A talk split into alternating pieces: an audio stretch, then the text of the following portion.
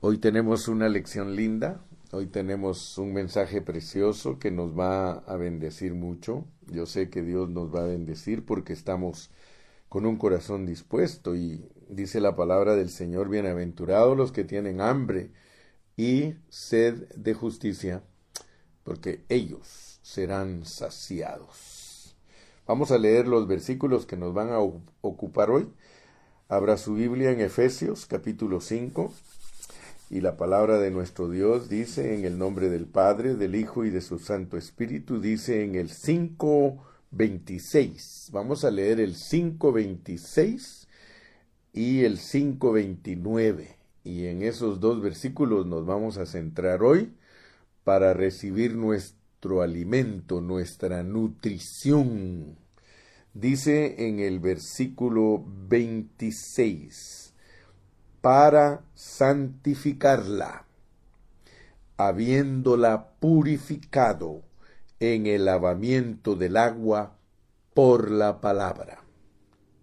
Lo vamos a leer de nuevo.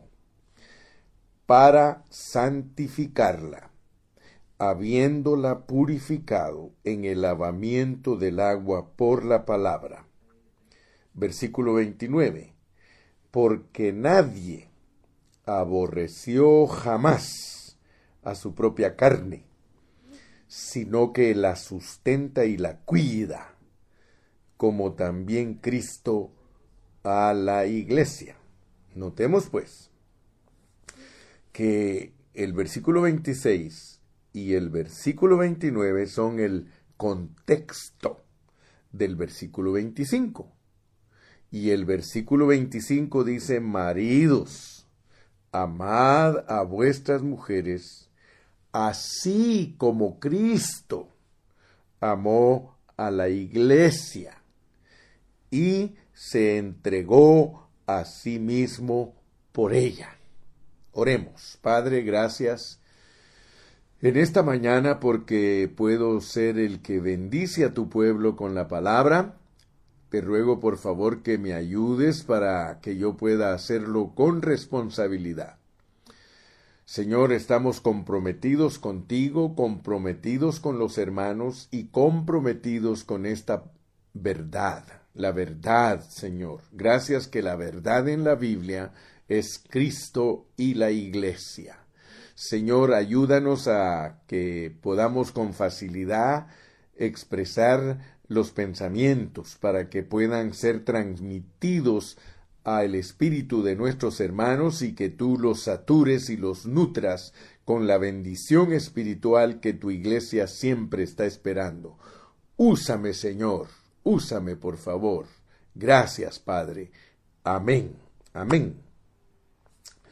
Muy bien, eh, estamos efesenciando, o sea que Dios nos tiene en Efesios y queremos que Efesios deje huella en nosotros. Eh, el título del mensaje le voy a poner de esta manera. Dios usa un método para producir una iglesia gloriosa. Dios usa un método para producir una iglesia gloriosa. Ahora yo quiero que me pongan atención, por favor. Quiero que se den cuenta que leí dos versículos para hablar de ese método que Dios usa para producir una iglesia gloriosa. Y lo vamos a ver, pues. Abre tus ojitos bien para que lo veas el método. Versículo 26. Para santificarla, habiéndola purificado en el lavamiento del agua por la palabra. Aquí quiero que veas que hay dos cosas que son parte de ese método que Dios usa para producir una iglesia gloriosa.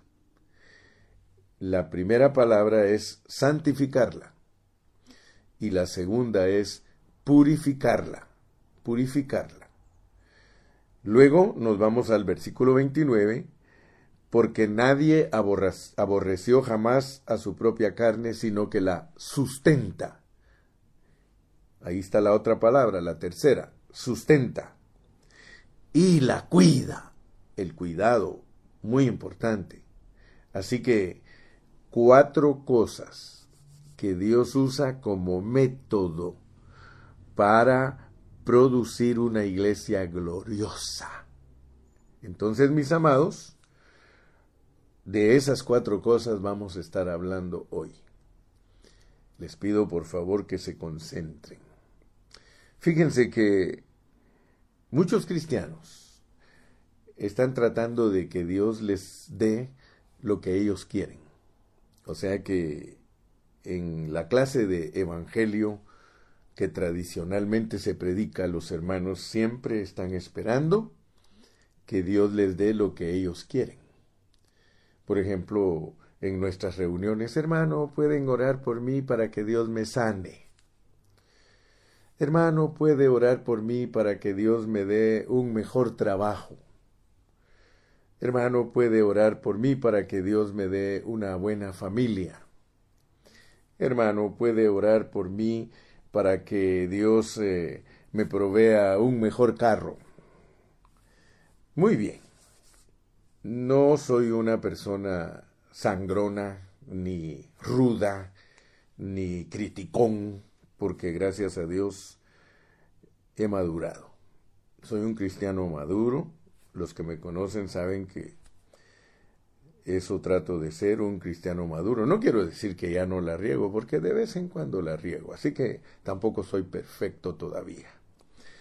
Pero quiero decirles que no es malo pues pedir esas cosas, porque la Biblia dice pedir lo que quieras. O sea que Dios hasta nos da libertad de pedir lo que querramos, hermano. No estoy diciéndote que no pidas por tu sanidad, que no pidas por esto, pero yo quiero decirte que casi todos los hermanos lo que desean son cosas materiales. Y por eso es que nos movemos con líderes, la mayoría de los líderes cristianos. Ellos, conferencistas, pastores, líderes, se enfocan en estos temas.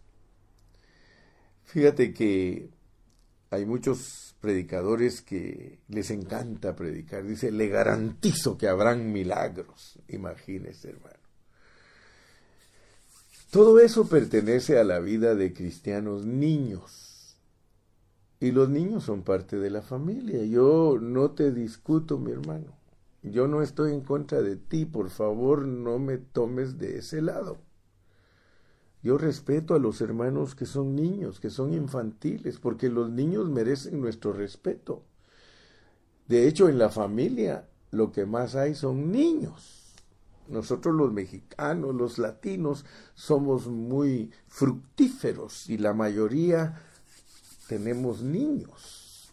Oiga, nosotros somos papás de cuatro, de cinco, de seis, de ocho de ocho, ya no digamos hace unos cien años, hermano. ¿Cuántos hermanos tienes? Catorce, dieciséis. O sea que lo que abunda entre nosotros los latinos es los niños. De hecho, dicen que si todo llegara hasta el 2050, que Estados Unidos la mayoría van a ser latinos. Porque a la manera que los latinos se reproducen, hermano, en el 2050 los latinos serían la mayoría y por primera vez Estados Unidos tendría un presidente hispano. ¿Qué les parece? En cambio los blancos tienen solo un niño y eso tiende a desaparecer, pues su, su, su generación desaparece, o sea, su, su clase de su raza desaparece al tener solo un hijo. Y les estoy hablando de esto porque la niñez espiritual reina entre los cristianos. Y entonces se han escrito miles de libros de cómo prosperar, cómo obtener la alegría, cómo obtener el gozo, cómo, pero hermano, se han enfocado solo en eso. Ahora, yo quiero decirte que hay un libro en la Biblia que enseña lo que Dios desea. ¿No te gustaría mejor desear lo que Dios desea? En vez de estar esperando que Dios te conteste el deseo de tu corazón. Aleluya. Me puso una hermanita ahí, dice, sí, hermano Carrillo, es verdad, nosotros fuimos 14. Aleluya. Entonces, quiero decirte que hay un libro que enseña y que busca el deseo de Dios. Léelo conmigo, Efesios 5, 25 al 27. Maridos, amad a vuestras mujeres, así como Cristo amó a la iglesia y se entregó a sí mismo por ella, para santificarla, habiéndola purificado en el lavamiento del agua por la palabra, a fin de presentársela a sí mismo una iglesia gloriosa, que no tuviese mancha ni arruga, ni cosa semejante, sino que fuese santa y sin mancha. Fíjate, hermano, que muchos hermanos no han entendido y por eso les expliqué y quiero refrescarles su mente respecto a ese mensaje. Les expliqué que Dios, cuando creó a Adán, él estaba creando a un hombre para mostrar lo que él anhelaba en su corazón, lo que Dios anhelaba en su corazón. Dios hizo a un hombre que se llama en la Biblia Adán y nos muestra que de una de sus costillas, de su costado, al abrírselo le sacó a su esposa un hueso y que ese hueso lo hizo una mujer bella, implicando transformación. O sea que Dios, cuando hizo a Adán, está diciéndonos a gritos, miren, este soy yo, este soy yo, Él es sombra, pero la realidad de Él soy yo. Y no es bueno que yo esté solo. Aleluya, hermano. Entonces tú vas a entender que todo lo que Dios crió y todo lo que Él hizo que es visible, dice el apóstol Pablo en el capítulo 1 y versículo 20 de Romanos, que sirve para explicar las cosas de Dios que no se ven. Entonces, cuando Dios hizo a Adán, Él está diciendo, Adán solo es una sombra, una metáfora, una parábola de lo que yo quiero hacer. Yo quiero buscar mi esposa. Fíjate pues, trasládalo al verdadero y real plano, al plano real, porque Adán solo es sombra, mientras que la realidad es Cristo, porque dice que Él representa a Cristo, Él es tipo de Cristo, Él es sombra y metáfora y parábola del que habría de venir. Entonces, la encarnación de Adán sirve para explicar la encarnación de Cristo. Por eso dice, maridos, amad a vuestras mujeres, así como Cristo amó a la iglesia y se entregó a sí mismo por ella. Él tomó cuerpo de hombre, carne, hueso, sangre, para buscar esposa. Muchos todavía no han entendido que Dios está buscando su esposa. Pero miren cuánto tiempo le ha tomado encontrarla porque él no es un hombre precipitado como muchos que se precipitan y cualquier cosa agarran. Sin ofender, pues, sin ofender, pero cuando Dios creó a Adán, le presentó a todos los animales. Si Adán hubiese sido tonto, se agarra una changa. Pero no agarró changa, hermano. Él dijo, no, no, no, eso no se parece a mí. Eso no se parece a mí. Yo necesito algo que se parezca a mí, que en vida y naturaleza y forma sea igual que yo. Y por eso lo tuvieron que dormir. Porque solo dormido le pueden dar a uno su mujer, hermano. Aleluya. Otro día hablamos de qué significa dormir, pero no en solo aplicado a la muerte, no, hermano. No solo aplicado a la muerte. Tenemos que entender muchas cosas preciosas, hermano. Entonces, esa sombra de Adán sirve para que nosotros entendamos que, Dios está buscando esposa.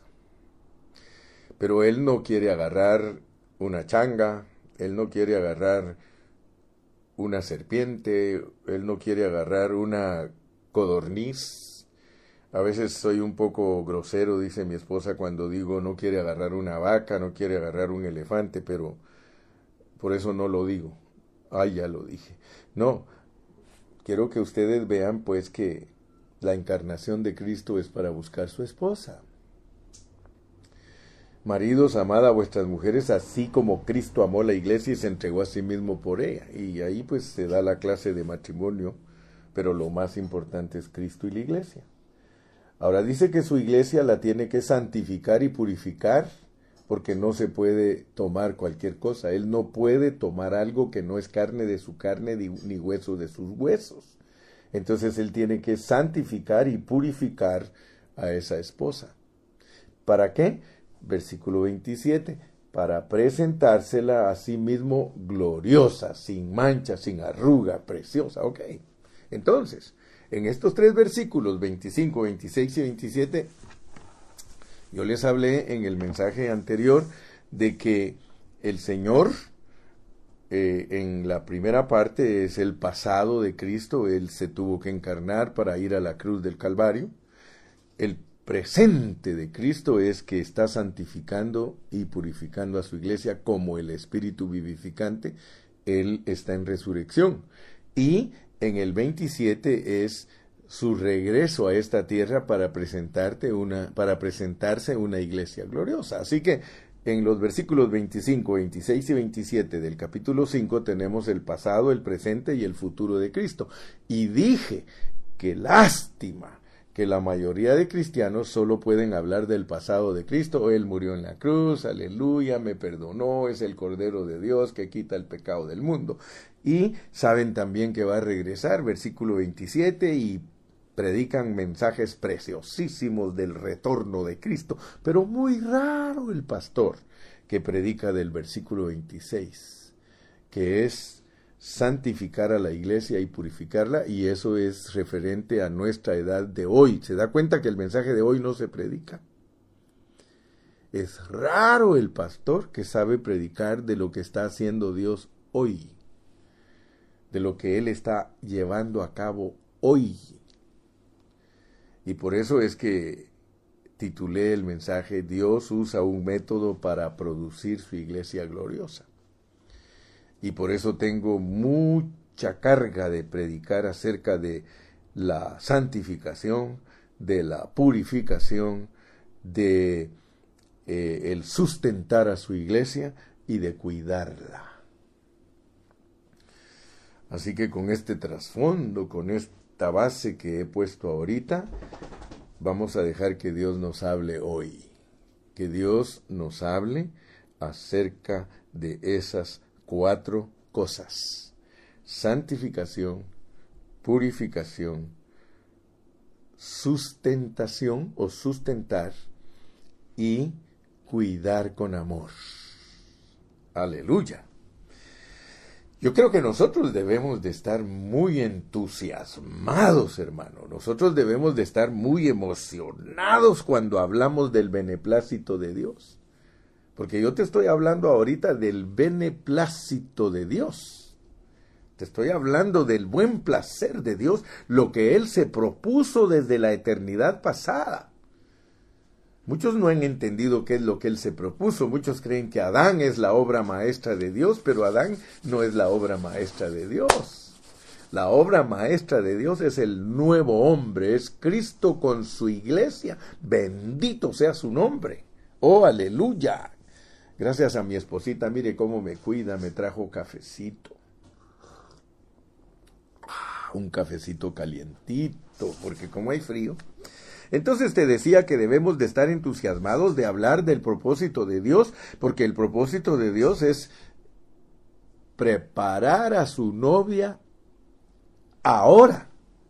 Ahorita lo que debería de preponderar, lo que debería de controlarnos y lo que deberíamos de predicar todos los pastores es la transformación de los hermanos, la santificación de los hermanos, la purificación de, las, de los hermanos, el sustentar de Dios para los hermanos y el cuidar de Dios para los hermanos, porque no va a haber novia gloriosa Si eso no se predica, hermanos, si nosotros no estamos preparándole al Señor su novia, en vano trabajamos. Si Jehová no edifica la casa, en vano trabajan los que la edifican. If we are not preparing the bride for the Lord, we are not participating in the work of the Lord today. Because there is a work that we have to do today. Hay trabajo que lo tenemos que hacer nosotros hoy. Como predicadores, nosotros tenemos que estar entregados a la predicación que le prepara al Señor su novia. Aleluya. Entonces, eh, por eso les digo, I'm excited. I'm excited. Yo quiero hablarte de santificar, purificar, sustentar y cuidar. Aleluya. Yo quiero decirles que el diablo ha escondido todos estos conceptos el diablo ha cegado a los predicadores al grado de que solo predican el pasado de Cristo la cruz y el futuro de Cristo su venida y no utilizan tiempo, el cual es importantísimo ocuparlo, el cual es importantísimo invertir tiempo en nuestras predicaciones para prepararle al Señor su novia, para que cuando Él regrese encuentre su iglesia gloriosa. Aleluya. Muy bien. Entonces, vamos a hablar de lo primerito que se llama santificación. Santificación. Pero quiero que me pongan atención porque muchos hermanos no saben lo que es la santificación. tienen el concepto, pero en una manera tradicional. Oh, hermano, yo soy santo porque el Señor me sacó del mundo y me apartó para Dios. Y tienen ese concepto, pero no, no tienen el concepto correcto de lo que es la santificación. Porque nosotros tenemos que saber lo que es la santificación. Y yo te lo voy a explicar hoy. De la manera que está en el Nuevo Testamento la palabra santificación. Quiero decirte que la santificación es una persona. Sed santos como yo soy santo. Si tú te das cuenta, el hermano Carrillo siempre personifica, porque eso lo aprendí del apóstol Pablo. El apóstol Pablo siempre personifica lo que Dios quiere de nosotros, porque todo lo que Dios quiere de nosotros es una persona. Nuestra santificación es Cristo, así como Él es tu sabiduría, Él es tu gozo, Él es tu verdad, Él es tu santificación. Entonces yo quiero que por favor tengas bien claro el concepto de santificación. Santificación es que Dios te agregó a ti la persona de Jesucristo. Eso se llama regeneración. Pero cuando tú naciste de nuevo, cuando tú creíste en el Señor Jesucristo y te bautizaste en agua, Él entró en ti, porque el que creyere y fuere bautizado será salvo. Él entró en ti y entró como tu santificación. Te lo voy a poner más claro, como dijo aquel, barajéamela más para que la pueda entender. Sí, te voy a poner todas las cartas sobre la mesa. Si algo me gusta a mí es ser explícito. Si algo me gusta a mí es ser entendido. Que me entiendan pues lo que quiero decir, porque hay muchos predicadores que hablan y hablan y no se sabe ni qué quieren decir, hermano. Ese problema tengo yo al oír los predicadores que después de predicar una hora les digo, so what, ¿qué dijiste? ¿Qué dijiste? ¿Qué querés decirme vos? Porque no te entendí. Tenemos que ser diligentes al transmitir el consejo de la palabra del Señor. Santificación.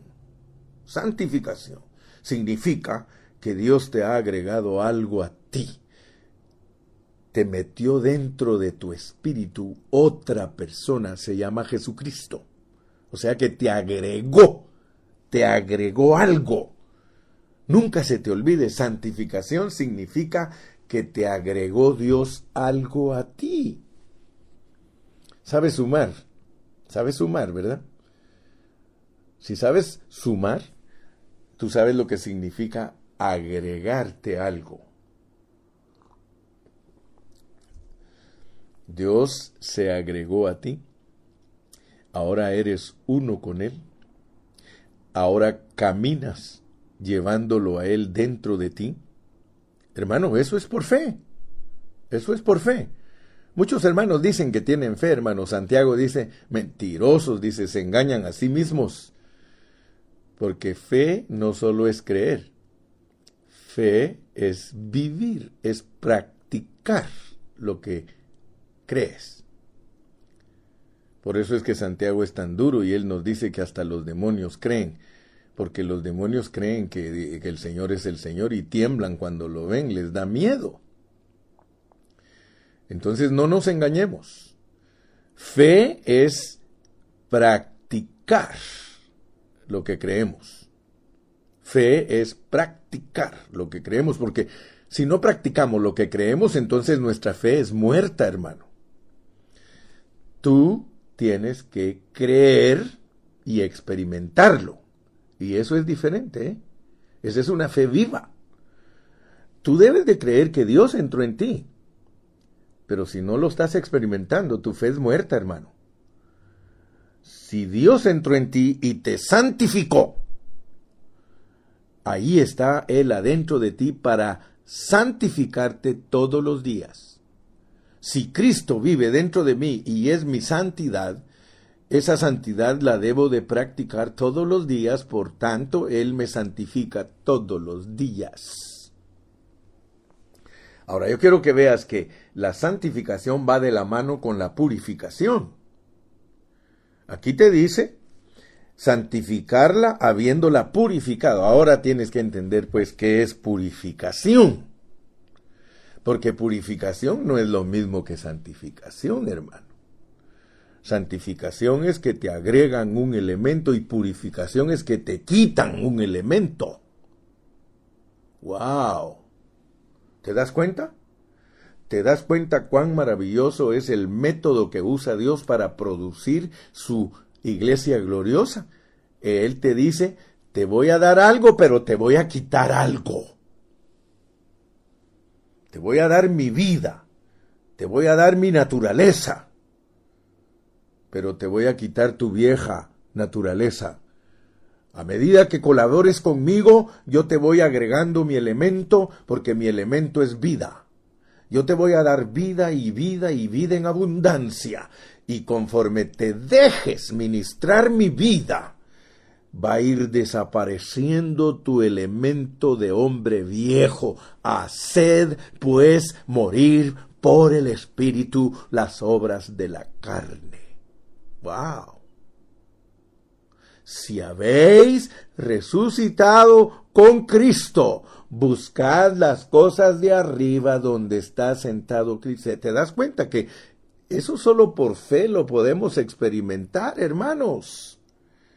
Si yo digo que Cristo vive dentro de mí y soy hombre de fe, aleluya, yo tengo que experimentar lo que estoy diciendo. ¿Por qué hay tanto vituperio entre los cristianos? ¿Por qué la gente se queja de los cristianos? Porque la mayoría de los cristianos dice que creen en el Señor y dice que tienen fe, pero la gente se da cuenta que son puros incrédulos. ¿Por qué? Porque nosotros no vivimos lo que decimos, hermano, y ahí está nuestra falta de fe, no experimentar.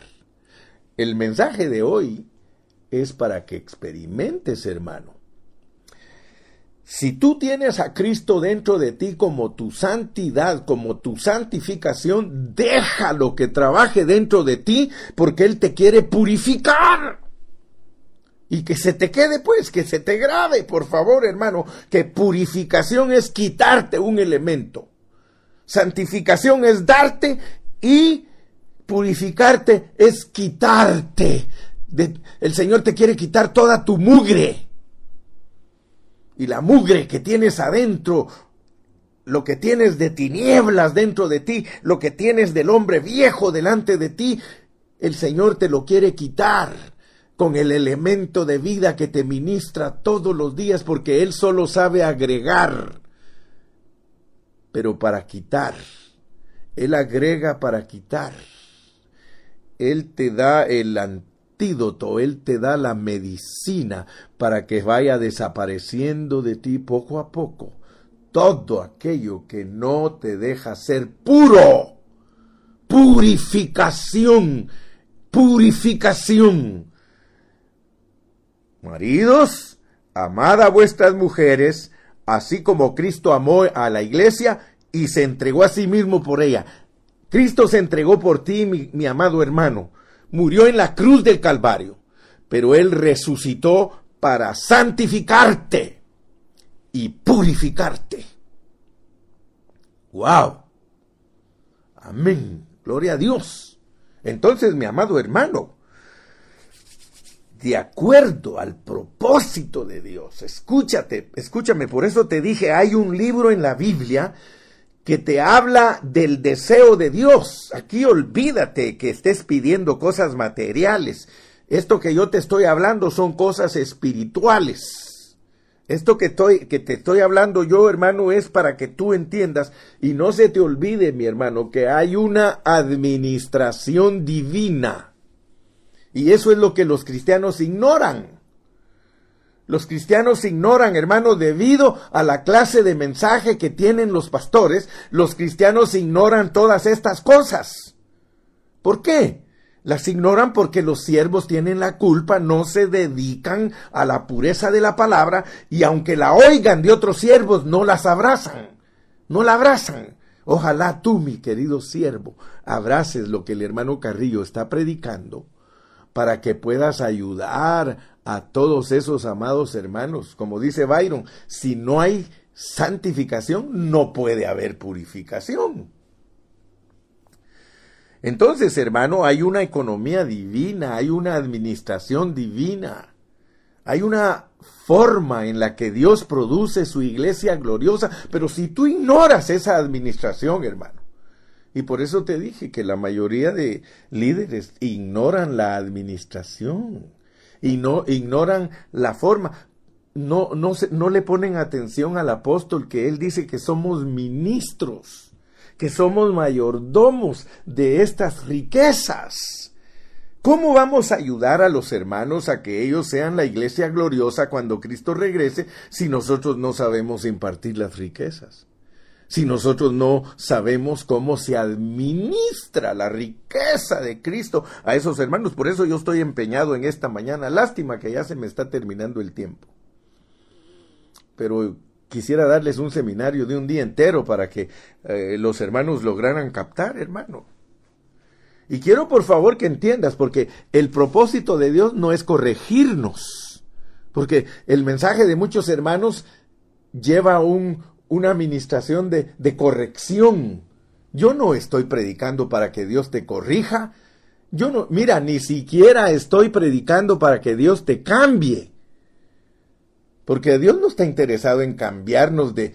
te estoy hablando, mira, ponme atención, porque si no, no vas a entender lo que digo. Dios no nos quiere cambiar de malos a buenos, hermano. Porque esa es la idea de muchas personas. Ay, dice, el hermano se entregó a Cristo y cambió.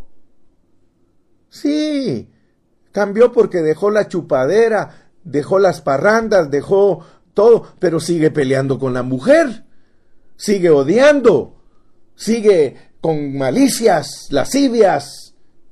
Seguimos con cosas del hombre viejo, hermano, viciado en, con los deseos engañosos de la carne. Y por eso las iglesias están llenas de tantos problemas, porque hay hermanos que cambiaron. ¿Te das cuenta lo que es cambiar? Sí, cambiaron, pero en ciertas áreas. No nacieron de nuevo, porque esto es de nacer de nuevo. Y cuando uno nace de nuevo, hermano, uno tiene que mostrar que nació de nuevo. Dios no está interesado, hermano, en corregirte. Dios no te quiere dar enseñanzas. Hermano, ¿para qué te va a dar enseñanzas si hay tantas enseñanzas? Si para ser cambiados de malos a buenos, lee literatura de Confucio. Y si le pones atención y le tienes más fe a Confucio que a Dios, vas a resultar siendo un hombre bueno. Hermano, yo quiero que tú entiendas, hermano. La administración de Dios no consiste en cambiar a un hombre de hacerlo malo a bueno. No, no, no, no. La administración de Dios consiste en forjar a Cristo en nuestro ser interior. La administración de Dios, mi amado hermano, es regenerarnos. Es que nazcamos de nuevo. Es entender que algo fue añadido a nosotros, hermano. Dios añadió a nosotros su vida y su naturaleza. Dios nos dio a Cristo. Ahora tenemos a Cristo dentro de nosotros. Hermano, la santificación no es meramente separarnos de algo común. No, no, no, no. Significa que el elemento de Cristo ha sido agregado a nosotros, hermano. Una persona fue agregada a nosotros. Eso se llama regeneración. Se nos agregó una persona para vivirla, no para ignorarla. Se nos agregó una persona para que nosotros aprendamos a vivir esa persona. Dios no está interesado, hermano, en nuestra consagración espiritual si nosotros no vivimos a Cristo. ¿De qué sirve eso, hermano? Es, algo superficial, algo, hermano, que no tiene valor, hermano. Yo quiero que tú sepas que existe una gran diferencia entre la santificación y el comportamiento humano porque hay muchos hermanos que se los vacilan. Como pastor me puedes vacilar y aparentar que estás viviendo una vida que, que, de verdad agrada a Dios, pero tú sabes en tu ser interior que estás engañado porque no estás viviendo a Cristo. Lo que Dios quiere es añadirnos Cristo día tras día, día tras día, y esa añadidura y esos elementos divinos que Dios está suministrando a nosotros, aleluya hermano, esos son los que van a hacer morir lo terrenal en nosotros. No hay otra manera de hacer morir lo terrenal en nosotros si no nos dejamos administrar la vida y naturaleza de Dios, hermano. Saca el concepto tradicional de santificación, hermano, de estar solamente creyendo que fuiste separado para Dios, hermano. Saca ese concepto natural y deja entrar la realidad de Dios, santificados y purificados, hermano. Aleluya. Esa clase de santidad, hermano, que el hombre ha metido a la iglesia, esa clase de santidad diciéndole que se vista de cierta manera, que, que, si no hace esto, que si no hace aquello, Pablo dice que no gustes, no manejes, dice, claro, tiene cierta reputación, pero no tiene que ver nada con los apetitos de la carne, por eso no podemos estar peleando por doctrinas, porque las doctrinas no nos ayudan para que maduremos. Lo único que nos ayuda a madurar es la verdad, Cristo, nuestra santificación, nuestra purificación. Y como ya se me está yendo el tiempo, hermano, quiero terminar, quiero terminar diciéndote lo que dice Efesios 5:29. Efesios 5:29 dice, porque nadie aborreció jamás a su propia carne sino que la sustenta y la cuida, como también Cristo a la iglesia. Quiero que sepas, hermano, que el proceso de producir una iglesia gloriosa es necesario que la iglesia sea sustentada y que sea cuidada con ternura. Si nosotros los siervos de Dios no cuidamos a los hermanos con ternura, yo le doy gracias a Dios, hermano, porque el Señor a mí me ha dado a experimentar la ternura para tratar a mis hermanos, y todos los que me conocen saben que a todos los trato con ternura.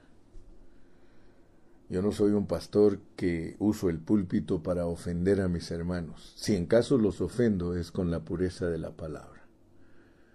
Pero yo soy una persona que ha aprendido a amar a sus ovejas porque a los hermanos hay que cuidarlos con ternura, porque la ternura del Cristo que está dentro de mí es el que sí es la ternura que sirve para que nuestros hermanos lleguen a ser una iglesia gloriosa. Dios hace el trabajo interno de santificación y purificación. Y nosotros, los pastores, los siervos de Dios, tenemos, el, tenemos que sustentar a la iglesia y cuidarla. Si yo no soy un pastor que sabe sustentar, no te estoy diciendo que me ponga enfrente de ellos a repetir versículos, porque muchos saben repetir versículos. Muchos saben hablar la Biblia, pero dentro de su corazón no tienen el amor que se requiere para cuidar a las ovejitas que Dios les ha puesto bajo su cuidado.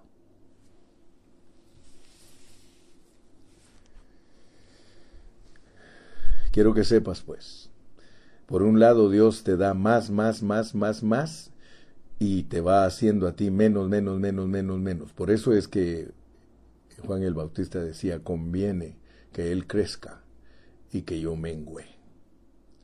A pesar que está bajo un contexto, eso es aplicable en otros contextos.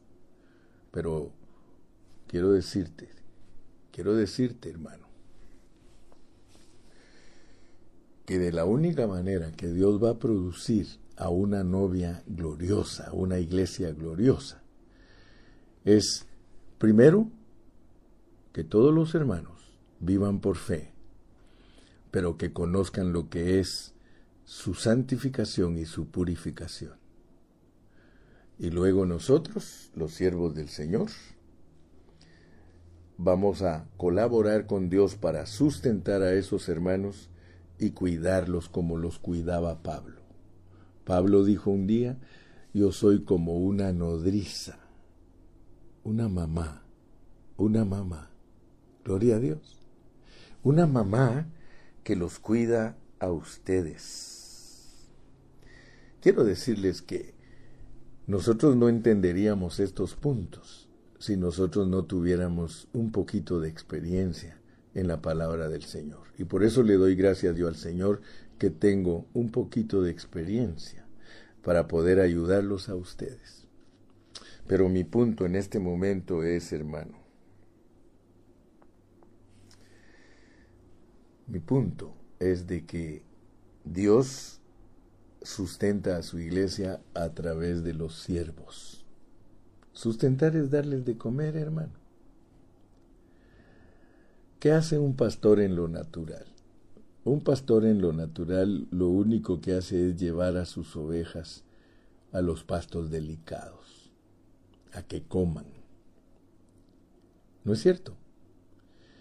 Pues eso es lo único que hace el hermano Carrillo con todos ustedes, llevarlos a los pastos delicados. Por eso me mantengo ocupado en la palabra, la palabra, la palabra, la palabra.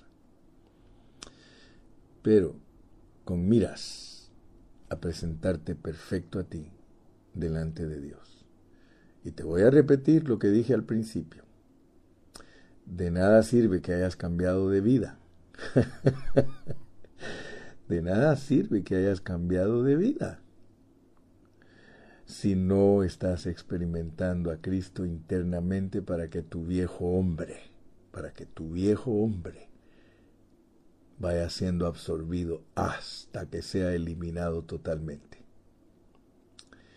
Algunos creen en la erradicación del pecado, pero quiero decirte que la única manera que Dios puede erradicar el pecado en ti es llevándote de gloria en gloria, para que cuando llegue el momento de quitártelo todo, o sea, cuando te mueras en la carne y resucites, hayas obtenido de Dios más, más, más, más, más, más, más, más, más, y en tu viejo hombre menos, menos, menos, menos, menos, menos, menos, menos, menos, menos, menos, menos, menos, menos, menos, menos, menos, menos, menos.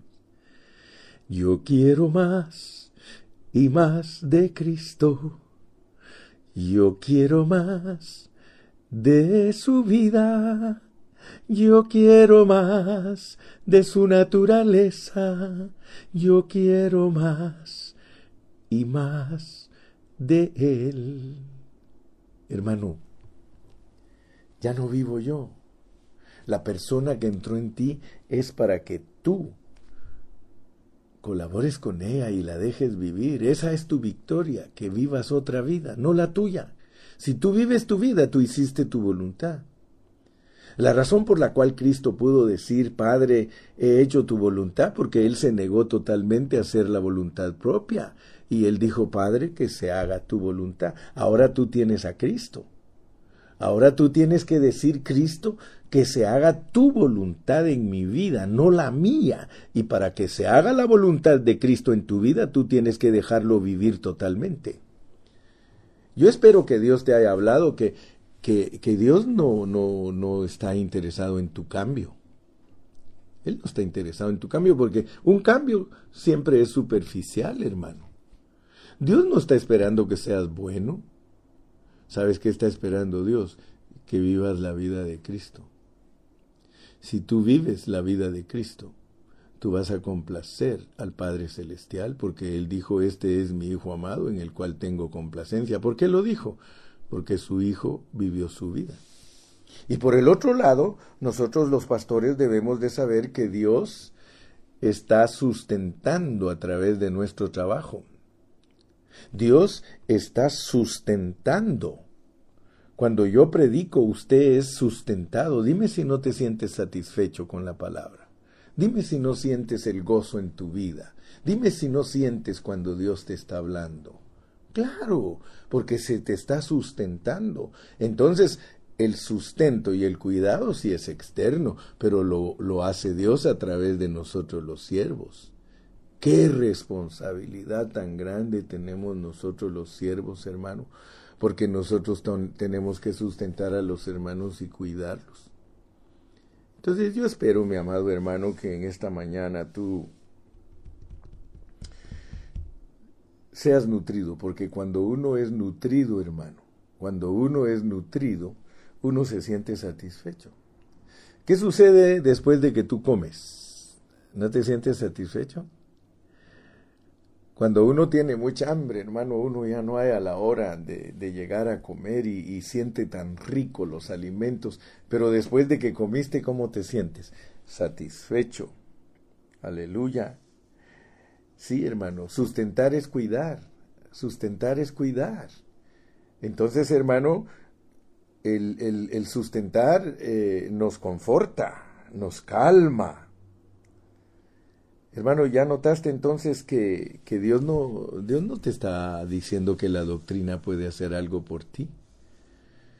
Si tú te das cuenta, hermano, y entiendes al hermano Carrillo, porque muchos no me entienden, hermano, muchos no entienden cuando yo estoy predicando, pero si tú entiendes al hermano Carrillo, hermano, ¿de qué sirve saber buena doctrina? ¿De qué sirve? ¿De qué sirve que sepas bien cómo es el bautismo en agua? ¿De qué te sirve que sepas bien cómo se debe vestir un cristiano?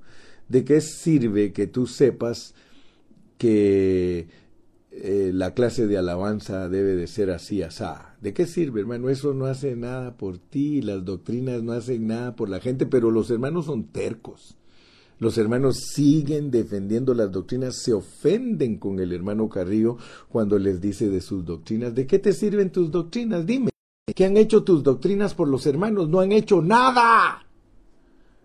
El único que puede santificar a los hermanos y purificarlos es el Espíritu Santo dentro de ellos, pero si les explicas cómo funciona el método, porque hay un método, hay un método, hermano, hay un método que Dios tiene en la Biblia y es que Él se quiere forjar dentro de nosotros. Hay un método, úsalo, Usa el método correcto. Porque muchos no saben usar el método correcto. Muchos hermanos están empeñados, están hablando de otras cosas, hermano. Muchos están empeñados en que los hermanos tengan sana doctrina. Vuelvo a repetirte, a Dios no le interesa ni tu espiritualidad, ni tu doctrina, si eso, si eso hubiera sido lo que complace a Dios, los fariseos, el Señor se hubiera ido a refugiar con los fariseos. ¿Qué mejor doctrina la de los fariseos que la de los fariseos? ¿Qué mejor doctrina, hermano? Si aún Pablo, Dice que irreprensible, externamente, irreprensible. Pablo con su doctrina judía era irreprensible. No, hombre, hoy hay un montón de lobos vestidos de oveja que quieren guardar la ley. También en la iglesia con nosotros hay un montón de lobos vestidos de ovejas que según queremos aparentarle a los hermanos que estamos bien. Pero ¿qué es lo que Dios mira realmente? ¿Qué es lo que Dios? Dios lo que va a ver es que si te dejaste santificar y te dejaste purificar. Ese es por el lado de Él. Y por el lado de nosotros los siervos nos va a decir, ¿sustentaste a mi congregación? ¿La cuidaste conforme al amor que yo tengo? Porque mira, dice, nadie aborreció jamás su propia carne porque nosotros como ministros podemos resultar aborreciéndonos sabiendo que es el cuerpo de Cristo y que somos miembros los unos de los otros, podemos aborrecernos, sino que los sustentamos, hermano, y los cuidamos, hermano. ¿Cómo cuidas tú tus miembros de tu cuerpo? ¿Agarrarías un martillo y le pegas con el martillo a tu mano izquierda con la mano derecha? ¿Verdad que no? Entonces nota pues lo que significa y yo puedo ver claramente el cuidado de nosotros como pastores a los hijos del Señor. Dice el contexto, el verso 30, porque somos miembros de su cuerpo, de su carne y de sus huesos. Está hablando de nosotros. Nosotros como miembros tenemos que aprendernos a cuidar, como líderes. Hermano, nosotros tenemos que aprender a cuidarle al Señor su iglesia. Dice que cuando aparezca el príncipe de los pastores nos va a dar nuestra recompensa. ¿Por qué? Porque nosotros cuidamos bien a la iglesia, hermano. Yo no cuido a los hermanos por su dinero, hermano. No. A mí lo mismo me da que un hermano me regale o no me regale. No, tal vez no me da lo mismo. Mentiría. Y por eso algunos se burlan de mí porque cuando me dice un hermano, hermano, yo lo quiero mucho a usted, yo le digo, yo lo quiero más a usted, le digo.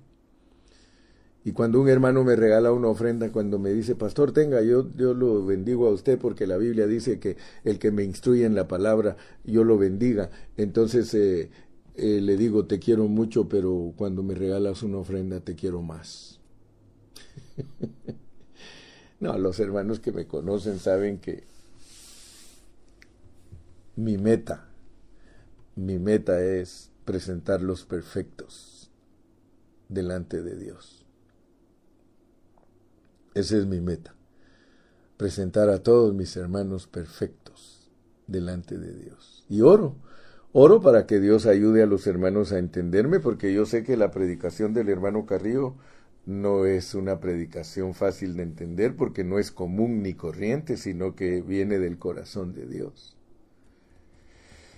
Así que todos mis amados pastores, a sustentar pues, a sustentar y cuidar con ternura la iglesia del Señor, a sustentar y a cuidar con ternura la iglesia del Señor para que cuando aparezca el príncipe de los pastores, nosotros seamos recompensados. Padre Celestial, una vez más he entregado tu palabra. Te pido que por favor ayudes a mis hermanos. Bendice a tus siervos. Señor, que esta palabra verdaderamente halle cabida en nuestro espíritu Señor, que abunde la palabra en nosotros, pero una palabra que muestre tu beneplácito, no una palabra que le conteste las oraciones a los hermanos o que les conceda cosas físicas, materiales y externas, sino que una palabra, Señor, que haga revolución dentro de ellos para que ellos puedan ser los que se presenten perfectos delante de ti. Gracias, Señor, que nos revelaste en esta mañana lo que es la santificación, es una persona, eres tú Gracias que nos revelaste lo que es la purificación, que es perder de nosotros cosas del viejo hombre, es menguar en el viejo hombre. Y gracias que nos revelaste que como siervos tuyos tenemos que ser los que sustentan y cuidan con ternura a los hijos tuyos. Señor, gracias por tu iglesia, gracias por tu administración divina. Señor, ayúdanos a entender que hay una manera por medio de la cual produces la iglesia gloriosa y que nos la has revelado. Gracias que somos ministros tuyos, somos mayordomos tuyos. Ahora solo ayúdanos a ver que es imposible que se produzca una iglesia gloriosa, si la administración de tus cosas no se lleva a cabo a través de nosotros los siervos de Dios. Yo te doy gracias que un día me revelaste a mí cómo se lleva a cabo tu administración divina en la vida de la iglesia. Señor, quita la ceguera espiritual de todos los siervos de Dios que no han entendido cómo se administra tu iglesia, Señor. En el nombre precioso de tu Hijo te lo pido y te doy gracias. Amén y amén. Y el pueblo de Dios dice, Amén. Que Dios me los bendiga a todos